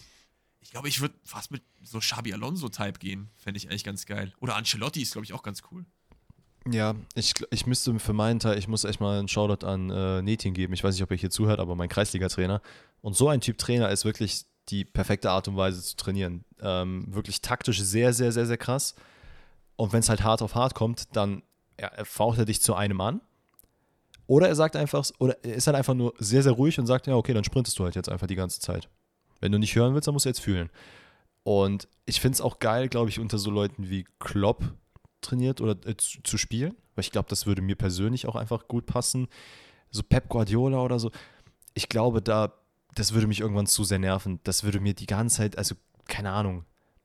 Der will Voll, mir ja den Fußball also, wirklich dann einimpfen und das würde mir, glaube ich, zu viel werden. Dann machst du so ein geisteskrank gutes Spiel, machst so drei Tore, einen Assist und sagst dir so, ja, aber da hast du, Bruder, da hast du einen Fehlpass gespielt, ne? Da musst du dich einfach mehr öffnen und da links und rechts und da hätte ich einfach gar keine Lust drauf. So, ja, genau das, genau das. Aber ich überlege gerade, ob es, ja, aber ich glaube auch so Xabi Alonso. Ich glaube, Xavi ist auch ein, ist auch ein sehr guter Trainer für sowas, der dich auch mal anfauchen kann, der dich mal sprinten lässt, aber ähm, auch so ein guter Kumpel sein kann und dir genau erklärt, wie du was zu machen hast. Ich glaube, ich bräuchte auf jeden Fall einen mit Erfahrung, also der auch wirklich Fußball gespielt hat. Ja, okay, okay, okay. Okay, dann haben wir noch eine einzige Frage, ganz zum Abschluss, und die kommt vom lieben Noah, der fragt, wie findet ihr den AFC Wrexham, in Klammern Ryan Reynolds, oder allgemein Fußballclubs, die von berühmten Personen, in Anführungszeichen, hochgezogen werden? Also quasi für die, die es nicht wissen, Wrexham AFC ist ein Club aus Wales, soweit ich weiß. Und die spielen aber in der Premier League, also im englischen Ligensystem. Ähm, gibt es tatsächlich sehr, sehr oft. Also es äh, gibt es auch in Europa. Zum Beispiel Vaduz spielt aus Liechtenstein in der Schweizer Liga. Aber in der Premier League fallen mir sonst noch Cardiff zum Beispiel ein, die auch kein englischer mhm. Club sind, die aber in der Premier League halt spielen. Das ist bei Wrexham genauso. Nur sind die halt in Liga, ich glaube, 5 oder so. Okay, am ich, wollte gerade sagen, die sind doch nicht in Liga 1 oder habe ich was verpasst? Nein, nein, die sind, die sind in der fünften Liga. Aber, aber ich glaube, die sind sogar, glaube ich, gerade. Nee, nee, Championship ist die zweite, dann League äh, One, League Two und dann Vanarama. Dann haben die das deren Regionalligasystem. Die haben vier Ligen und hm. dann halt in die Dings aufgeteilt. Ich glaube, die sind okay. Vanarama North oder so, keine Ahnung, was weiß ich. Ähm, genau, und er hat halt gefragt, wie wir halt diese Mannschaften finden. Ja, es ist halt so ein bisschen, Danny hat eben im Vorgespräch gesagt, als ich ihm diese Frage vorgelesen habe, so ist ein bisschen wie RB Leipzig. Ich finde es, glaube ich, nicht ganz so schlimm, weil ähm, ich glaube, dass das auch oft so ist, eher so ein persönliches Ding, das ist halt so mein Club, aber ich glaube nicht, dass Ryan Reynolds sich da hinsetzt und da äh, la Scheich irgendwie 100 Millionen reinpumpt und sich sagt, wir holen jetzt hier den nächsten Ronaldo. Ähm, aber von der Idee her schon eher in Richtung RB Leipzig tatsächlich, oder? Ja, das ist halt, äh, ich habe immer so einen bitteren Beigeschmack, wenn halt irgendwer kommt und sagt, ey, ich kaufe den Club oder ich habe hier große Anteile. Weil klar, es gibt natürlich auch durchaus nicht die Leute, die halt agieren wie, keine Ahnung was, ähm, Windhorst und meinen, die müssten jetzt den nächsten äh, Weltclub bauen.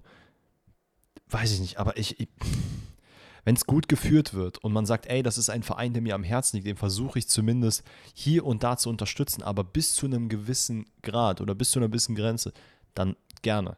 Dann gibt das der Mannschaft Popularität, dann ist das einfach ein bisschen was, dann kann die daran wachsen.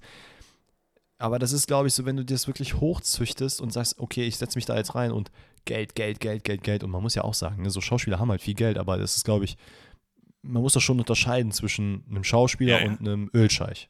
Oder also wir können ja mal gerade einfach mal aus, aus, aus Jux und Dollerei einfach mal Ryan Reynolds äh, Geld eingeben bei Google. Ryan Reynolds Vermögen. Wie viel der Bruder hat. Ja, okay. Das ist schon nicht so wenig, ne?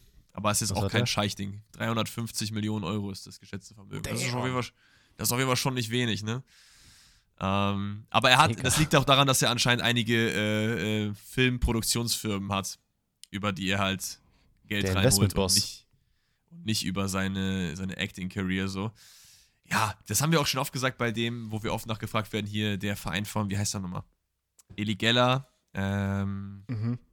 Delay Sports, da haben wir auch schon öfter mal drüber geredet, dass das auch so RB Leipzig äh, Anleihen hat und hat es auch. Also das geht genau in dieselbe Kategorie. Und das gibt es auch tatsächlich was öfter, ne? Also hier Beckham hat ja auch sein äh, Inter Miami, Ronaldo hat äh, Valladolid, ne? Also hier der brasilianische Ronaldo Wo, in der. Wobei, wobei man sagen muss, Inter Miami ist, glaube ich, nochmal ein bisschen was anderes. Klar, das kam irgendwie so aus dem Nichts, aber das ist halt nicht. Das ist halt auch so ein Unterschied vielleicht. Ne? Ich meine, Leute, das äh, werdet ihr wahrscheinlich auch wissen, dass es kein Red Bull Leipzig ist oder Rasenballsport Leipzig, wie sich so schimpft. Ein Verein, der halt für Werbezwecke gegründet wurde. Und genau, Inter Miami ist, ist halt anderes, wirklich. Ja. Und Inter Miami ist ja wirklich einfach nur um den internationalen Markt so ein bisschen, also das Auge des internationalen Markts so ein bisschen auf die MLS auch noch zu legen und halt einfach auch, um einer Stadt, die halt vorher kein Team hatte, ein Team zu geben. Ja, genau. Also das äh, würde ich auch ein bisschen weniger, als ein bisschen weniger schlimm einordnen als RB Leipzig auf jeden Fall. Gut, dann würde ich sagen, sind wir mal wieder am Ende eines äh, sehr, sehr schönen QAs angekommen. Vielen Dank an jeden Einzelnen von euch, der da Fragen eingesendet hat. Ansonsten für die nächste Woche haben wir euch jetzt schon oft ans Herz gelegt, wie das Ganze funktioniert. Das brauchen wir nicht nochmal machen. Ähm, am Montag gibt es wieder eine Folge Bundesliga-Rückblick, richtig? Dann mit dem Klassiker, der ja am Samstag ist. Wir können ja nochmal kurz sagen: Prediction. Was ist deine äh, Prediction Tor-mäßig? Wie geht das Spiel aus? Ich habe, glaube ich, 3-2 getippt ähm, für Dortmund und ich glaube, nee, ich darf es eigentlich nicht sagen, aber ich habe jetzt heute gelesen, dass Matistel ausfallen wird, dass Musiala nicht dabei ist, dass Goretzka nicht dabei ist ich sag's mal so, der kalte Angstschweiß, der mir den Rücken runterläuft seit letzter Woche, der legt sich so langsam. Äh, der ist noch da, aber der legt sich so langsam. Okay, du sagst 3-2 für Dortmund gegen Bayern. Mhm. Ich gehe von einem Spiel aus, was nicht knapp sein wird. Aber ich weiß nicht, in welche Richtung. Deswegen, in meinen Augen ist es entweder ein 3-0 Bayern oder ein 3-1 Dortmund oder so. Weißt du, wie ich meine? Ich glaube nicht, dass es knapp sein wird. Entweder der rasiert Tuchel halt alles oder gar nichts. Ich, hoffe, ich, ich, hoffe, du verstehst, was ich meine. So. Ich weiß absolut, was du meinst. Du weißt aber auch übrigens, dass wenn wir das am Samstag gucken werden, dass ich kein Wort mit dir reden werde. Ne? Also nicht, weil ich jetzt Hass ah. gegen dich schiebe, sondern weil ich so konzentriert sein werde. Das ist, das ist gar kein Problem. Ich sage aber im Zuge meines Bayern-Fan-Daseins, glaube ich, 3-1 Bayern und dann gehen wir so rein. So, Genau, das, darüber reden wir aber dann am Montag in der Podcast-Folge. Ähm, ansonsten sind wir vielleicht, maybe samstags für ein kurzes äh, QA live auf TikTok. Das werdet ihr aber dann nochmal in meiner Story sehen und so weiter und so fort. Ähm, ob wir, ob, da könnt ihr da auch nochmal in den TikTok-Chat kommen und ein paar Fragen stellen, falls wir das Ganze machen. Aber das werdet ihr dann sehen. Und wenn du nichts mehr hast, würde ich dann sagen, Leute, habt noch ein wundervolles Wochenende oder wo auch immer ihr gerade den Podcast hört oder wann auch immer. Und ansonsten hören wir uns dann am Montag wieder. Tschüssel. Ciao, ciao.